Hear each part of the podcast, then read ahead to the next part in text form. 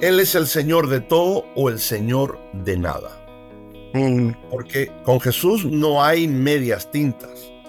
mm, O Él es el Señor de todo o no es el Señor de todo. Entonces, eh, eh, Jesús, en todos los capítulos que, que pongo después de Jesús en el principio, obligado, Jesús en la familia. mm. Esto es tan importante ¿por qué? Por la decadencia de la familia en el mundo hoy.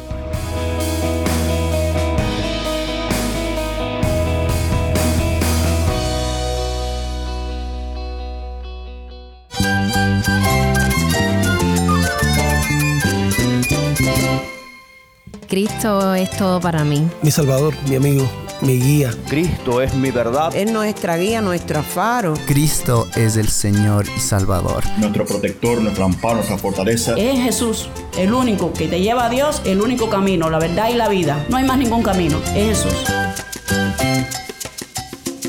Estás escuchando el faro de redención. Cristo desde toda la Biblia, para toda Cuba y para todo el mundo.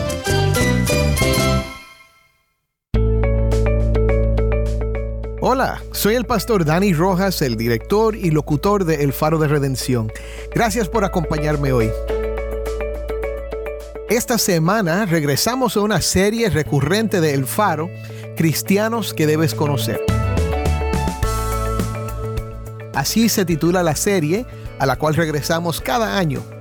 Hasta ahora solo hemos presentado cristianos del pasado que debes conocer, queridos hermanos que ahora están en la gloria. Pero esta semana vamos a presentar a cristianos que debes conocer que tuvimos el privilegio de entrevistar en persona. Y todos estos tienen algo en común, obvio, la fe en Cristo. Pero otra cosa más, son autores y son cubanos. Hoy tenemos el honor de contar con la presencia del pastor Alfonso Guevara, autor cubano y pastor en la iglesia Glad Tidings en Austin, Texas.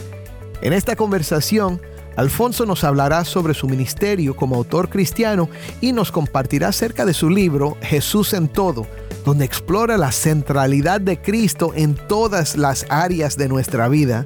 Puede la familia Jesús en el matrimonio. Uy, eso, eso es tremendo, porque el matrimonio tenemos que predicar esto, tenemos que decirlo de voz en cuello, como decimos, y en alta voz.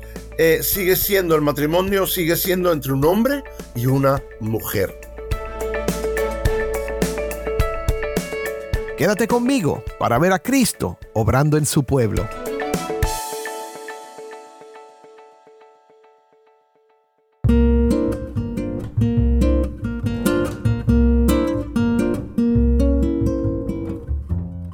Soy el pastor Dani Rojas y esto es el faro de redención. Cristo desde toda la Biblia para toda Cuba y para todo el mundo.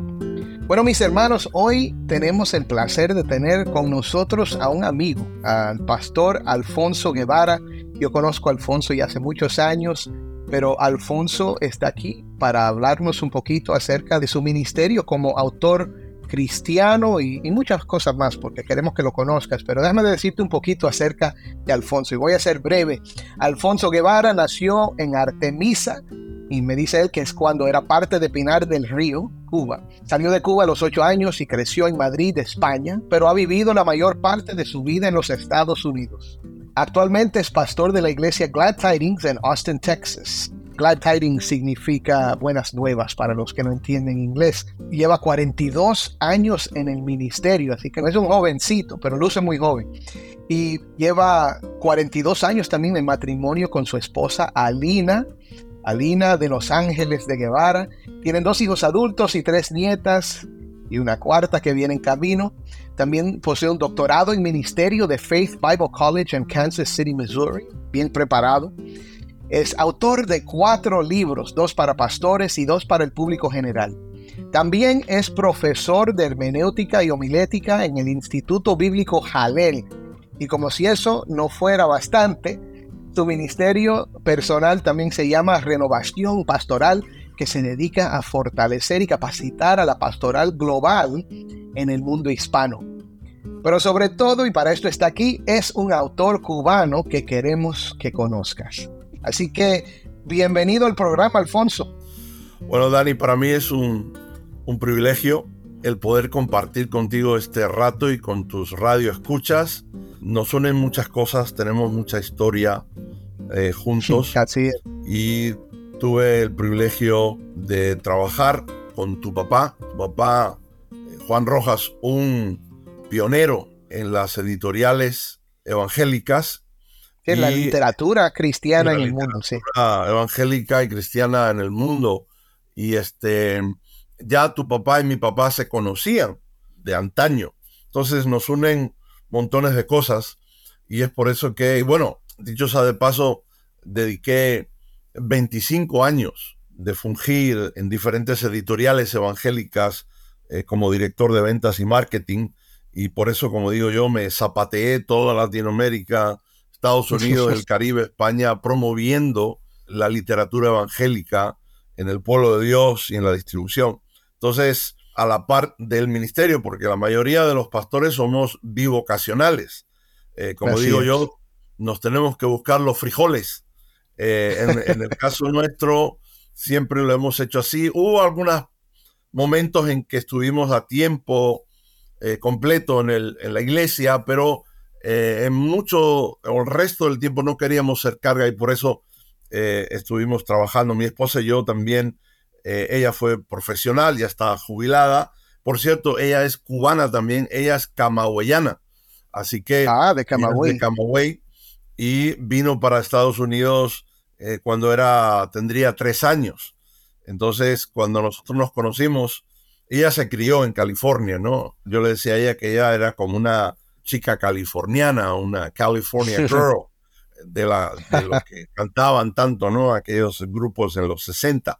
Y se crió allá y nos conocimos cuando yo vine a, a- me vine a Estados Unidos en el año 80, a California, y yo le dije, te tienes que enamorar de mí en español, porque ella eh, manejaba más el inglés, ¿no?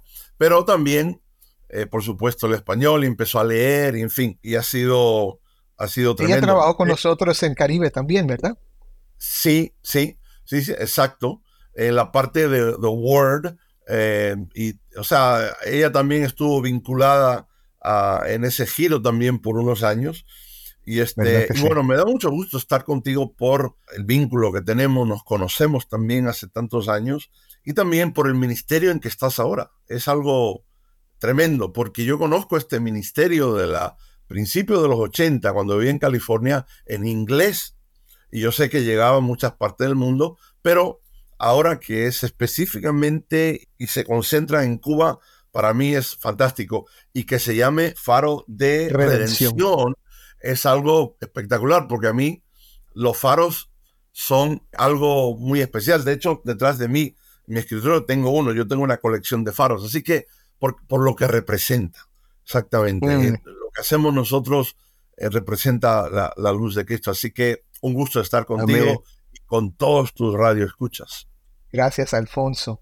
Pues vamos a comenzar a conocer a Alfonso Guevara. Primero, cuéntanos cómo llegaste a conocer a Cristo. Bueno, tuve el enorme privilegio de nacer en un hogar cristiano. Mis padres habían conocido el Evangelio en Cuba en la década del 50 y después ellos fueron a parar a un seminario para prepararse para el ministerio, Las Palmas, que está en Cabañas, y ahí fueron mis primeros años. Me crié ahí. Eh, ellos, después de ser estudiantes, fueron profesores y después comenzaron una obra en la ciudad de San Antonio de los Baños, cerca de La Habana. Seguido, a mediados ya casi finales de los 60, nos fuimos a España, de hecho en el año 68, yo tenía ocho años recién cumplidos, entonces llegamos a España y ellos sintieron quedarse ahí como misioneros y trabajar para una misión norteamericana que estaba también en Cuba y que estaba en, en España y comenzaban a hacer obra allá. Así que imagínense un cubano, una familia cubana de misioneros en España en la década de finales de 60, principios de los 70, eh, era todo un reto, porque el latinoamericano, Tremendo reto. El latinoamericano siempre ha sido discriminado, ha sido muy difícil eh, en España el ministerio. Así que en ese ambiente me crié y eso fue en un sentido, eso sirvió de fundamento también para mi ministerio. Dicho sea de paso, yo no quería ser pastor, yo no busqué ser pastor después de ver lo que pasaron mis padres en el ministerio en Cuba. Claro, los, hijos lo- de pastores salen corriendo a veces. Sí, y lo que yo vi en España, como yo iba con mi padre a testificar a los edificios, allá a los apartamentos le llaman pisos, no, nadie vive en casas. En aquellos tiempos los que vivían en casa era la gente pudiente. Me recuerdo que nos tiraban la puerta en las narices. En los cultos de la iglesia venían los matones del barrio, los chicos, eran los, los que hacían ruido y molestaban y abrían la puerta del culto en un domingo por la mañana y eructaban. Ahí estábamos todos. En fin, cuando yo vi también lo difícil de todo eso, lo menos que yo quería era ser pastor. Pero Dios tiene su dedo donde dice, ven para acá y el resto es Ah, historia. Así es. Bueno, Alfonso, después de 42 años de ministerio, comenzaste a escribir. Después de trabajar tantos años en la literatura evangélica, te convertiste en autor. ¿Qué fue lo que te motivó a escribir tu primer libro? ¿Y cuál fue ese primer libro? Bueno, tuve la inspiración de la literatura por parte de mi mamá. Mi madre era amante de la literatura, de leer, de estudiar, y por ahí me viene esa, esa vena, ¿no? Ese gusano, como se dice en español, ¿no? Ese- El gusanillo. Y yo siempre he escrito, escribía cosas, pero escribía para mí. Yo no escribía para nadie, porque eso, eso es, está ahí, ¿no? Y tienes que sacarlo. Entonces eh, yo escribía mucho para mí.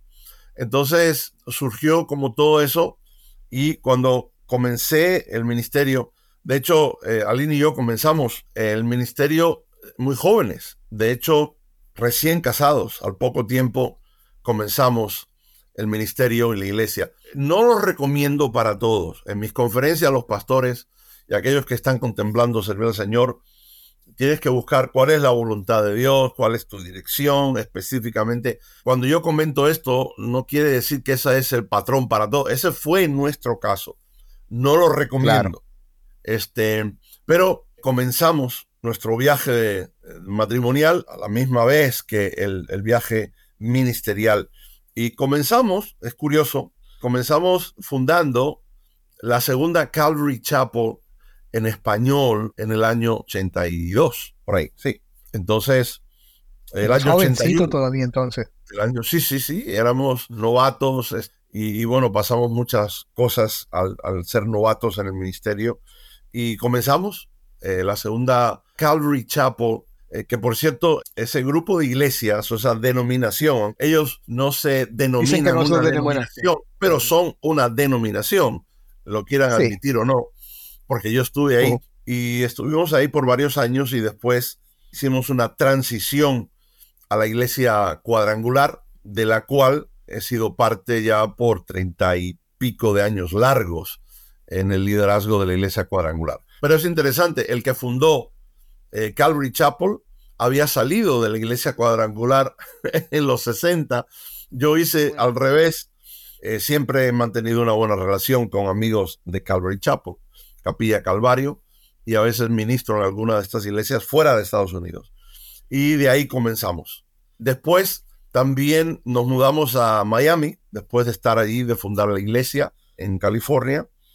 Y en Miami, después de estar un tiempo, comenzamos a trabajar en las editoriales. Yo ya estaba escribiendo. Yo ah, en Miami, después de un tiempo, asumí el pastorado de una iglesia histórica en Miami en aquellos tiempos, por supuesto, ¿no? En la década del 90. Y a raíz de eso también empecé a, leer y a dar conferencias por mi trabajo en Latinoamérica, en muchos lugares. Y también, como sabían que pastoreaba y mi trasfondo, me pedían que eh, diera conferencias o hablara con pastores. Y de ahí surgió que empiezo yo a escribir cosas y unos amigos muy buenos en varios lugares, ¿no? Pero recuerdo unos amigos muy buenos que tú también conoces, Eliseo Vila, presidente de Editorial Clie, ellos me dijeron, oye, ¿y por qué tú no, no escribes esas cosas que tú das? Y mucha gente cuando daba conferencias, terminaba de dar una conferencia con pastores y venían a hablar conmigo y me decía, eso que usted habló está en su libro, ¿verdad? Y yo decía, ¿en qué libro?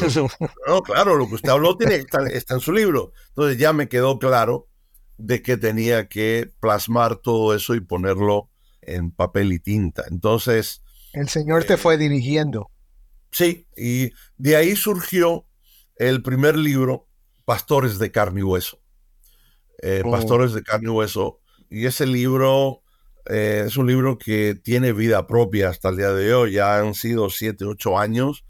Es un libro mm, basado, obvio, no solo en mi experiencia, sino es un libro con mucha eh, enseñanza bíblica acerca del liderazgo y de cómo yo sentía mostrar que los pastores son de carne y hueso, somos de carne y hueso, porque se estaba presentando en aquellos tiempos de ya hace 20 años una imagen de un pastor que no era la, la genuina, no era real.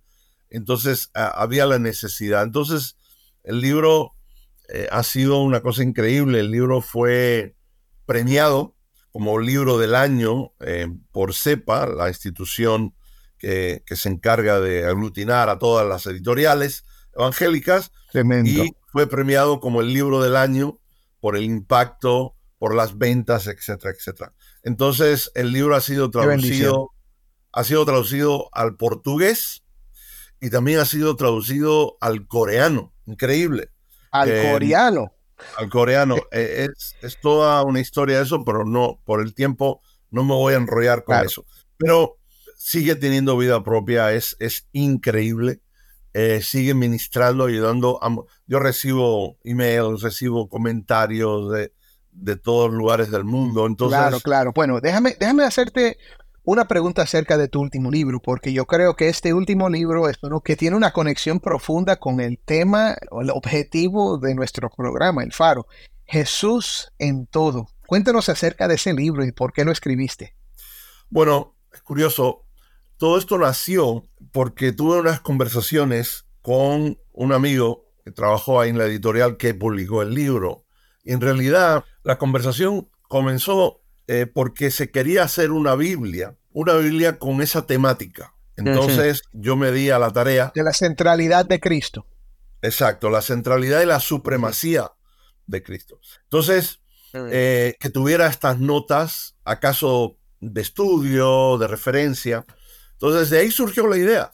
Entonces, lo que hice fue que eh, hice todo el esqueleto, por decirlo así, entiéndase el índice, los capítulos. Y la idea es que iba a ser, y así lo han hecho, ¿no? Es que tuviera una cronología. Jesús en todo es obligado, y así es como dice el libro, obligado a una cronología, porque, claro, el primer capítulo del libro es Jesús en el principio. y, y el último También. En el capítulo principio es- era el verbo. Claro, entonces ahí Claro. obligado tengo que ir a, a Juan 1, 1 y a Génesis 1. Eh, y eso es intencional. ¿Por qué? Porque todas estas sectas religiosas que presentan a Jesús como un Dios creado, un mini Dios, un ser creado y no lo presentan como Dios. Necesitamos tener eso bien claro en el mundo evangélico porque se está diluyendo mucho de esto. Eh, Hay mucho que hablar de esto. Entonces, de Sí, ahí claro. surge Jesús en todo. Y claro, el primer capítulo es ese, el último capítulo de Jesús en el fin. Porque él Mm. dijo, estaré con vosotros todos los días hasta el fin del mundo. Y entre el principio y el fin, uy, hay, wow, hay toda una serie de cosas impresionantes. Para aquellos que están oyendo, pueden tener esta foto eh, mental que les va a ayudar. Cuando uno va a un cementerio, y esto no es nada raro, ¿no? Pero uno a veces tiene que ir a hacer un, a hacer un funeral. Cuando hemos ido a un, a un cementerio, hemos visto una lápida, y en las lápidas normalmente viene el nombre del difunto, y si ha sido creyente, le ponen un versículo, su versículo favorito, y obligado siempre ponen la fecha de nacimiento y la fecha de defunción. Pero es impresionante, no nos damos cuenta de que entre la fecha de nacimiento y la fecha de defunción, si se habrán fijado, hay una rayita. La Oh. rayita. Pero esa rayita, esa rayita representa toda una vida. Por eso, Oh. Jesús en todo, desde el principio hasta el fin, representa toda una vida. Porque mi tesis en el libro principalmente es, Él es el Señor de todo o el Señor de nada. mm, porque con Jesús no hay medias tintas. mm, O Él es el Señor de todo o no es el Señor de todo. Entonces, eh, eh, Jesús, en todos los capítulos que, que pongo después de Jesús en el principio, obligado, Jesús en la familia.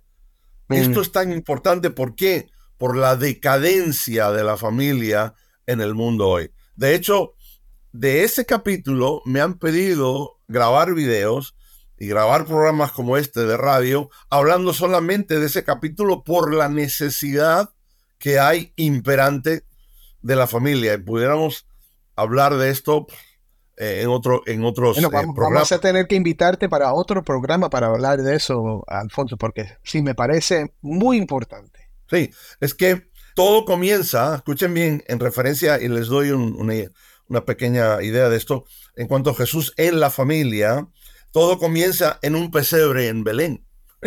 En Jesús, ahí sabemos de Jesús en la vida de la familia. Entonces es importante porque cuando yo uso esta preposición, Jesús en la familia, en, es que lo hago a propósito porque Jesús está fuera de la familia, en muchas familias. Por eso necesitamos hablar de eso. Pero eso será en otra ocasión. Después los otros, eh, eh, los otros capítulos de esa rayita de la cual menciono, obligado después de la familia, Jesús en el matrimonio. Uy, eso, eso es tremendo, porque el matrimonio, tenemos que predicar esto, tenemos que decirlo de voz en cuello, como decimos, y en alta voz, eh, sigue siendo el matrimonio, sigue siendo entre un hombre y una mujer. Hay mucho que hablar de esto, porque nos están tratando de redefinir lo que es Sí. un matrimonio y también están tratando de redefinir lo que es una familia. Ojo con Sí. esto. Eh, pero bueno, yo sé que el tiempo es limitado y hay un montón de otros capítulos con una temática eh, yo me atengo al tiempo y respeto mucho eso. Yo creo que debemos hablar de esto en el, en el futuro porque es un tema, como te dije, es esencial para nuestro programa, hablar de la centralidad de Cristo. Cristo a través de toda la Biblia, Cristo en, a través de toda la vida. ¿verdad? Necesitamos y, y sobre todo entender cómo el Evangelio habla a nuestras relaciones. Por ejemplo, que Cristo nos ha perdonado perfectamente. ¿Cómo es que no vamos a perdonar a una persona que nos hiere? Bien. eh, la gracia en la familia, la gracia en nuestras relaciones. Me imagino que, que esto es algo que los que nos escuchan hoy van a querer leer o conocer. Así que mira, hemos llegado al final de nuestro programa. ¿Por qué no terminas, Alfonso, con una oración? Y ora por Cuba, ora por los que nos escuchan y eh, invítanos a confiar en Cristo, porque me imagino que hay muchos que todavía no lo han hecho. Claro que sí.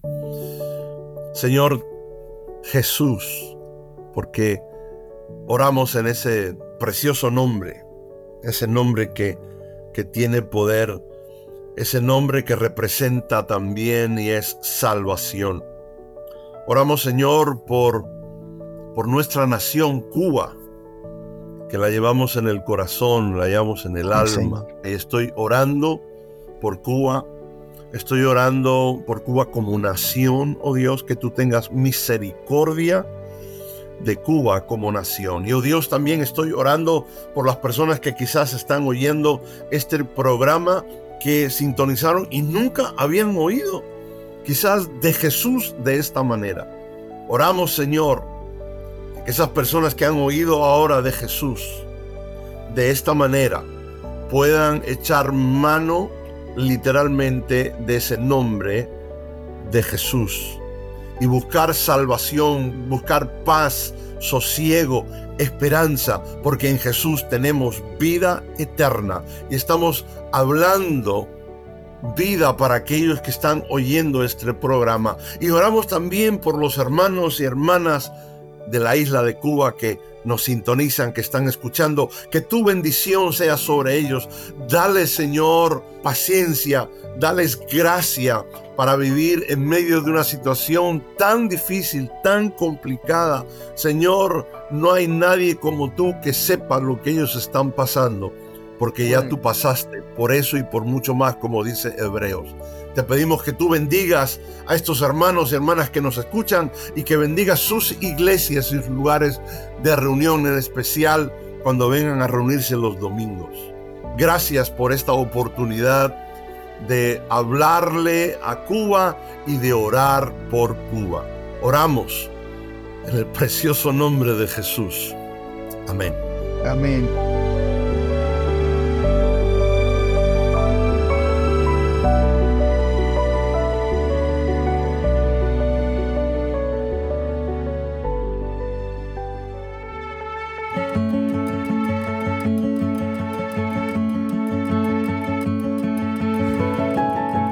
El pastor Dani Rojas y esto es el faro de redención. Damos gracias al pastor Alfonso Guevara una vez más por estar con nosotros hoy. Hermanos, desde el principio hasta el fin Jesús es el Señor de todo. No se puede disminuir la centralidad de Cristo en nuestras familias, nuestros matrimonios y relaciones. Y quiero invitarte hoy a confiar en Cristo, a buscar salvación y a experimentar la paz y la esperanza que solo Él te puede dar. No hay nadie como Jesús.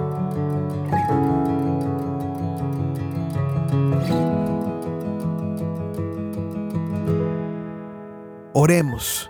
Padre, Hoy nos acercamos a ti no por nuestros méritos, sino por medio de Jesucristo.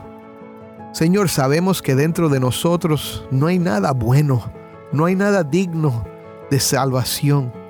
Pero Señor, tú, a través de tu Hijo amado, has venido a este mundo, Señor. Señor, Él murió por nosotros. Él resucitó y destruyó el poder de la muerte, Señor, y nos ha dado perdón nos ha dado vida eterna, nos ha dado adopción, nos ha cambiado el corazón, Señor. Pero es por medio de tu gracia y por medio de la fe. Así que, Padre, a la vez que te damos gracias, te pedimos que si hay alguien que todavía no ha confiado en Cristo, que hoy mismo ponga toda su esperanza en Él. Señor, tú lo puedes salvar. Tú eres el único. Glorifícate en sus vidas, Señor y que hoy, Señor, sea el día de salvación para muchas personas. En el nombre de Cristo te lo pedimos. Amén.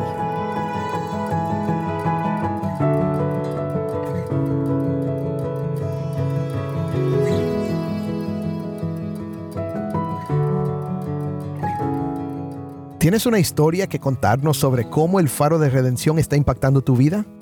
Mándanos un correo electrónico a ministerio arroba el faro de Y no olvides buscar el perfil del Faro de Redención en Facebook, Instagram y Twitter, donde encontrarás diariamente más recursos para animarte en tu fe. También puedes escribirnos por WhatsApp al 1-909-237-8762. 1-909-237-8762.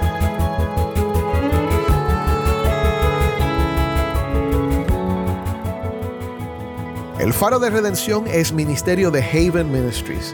Nuestro productor ejecutivo es Moisés Luna. Desde Cuba, nuestra productora de contenido cubano es Jennifer Ledford. A cargo de nuestras redes sociales, Mariana Warren. Soy el pastor Dani Rojas. Te invito a que me acompañes la próxima semana aquí en el Faro de Redención. Cristo desde toda la Biblia, para toda Cuba y para todo el mundo.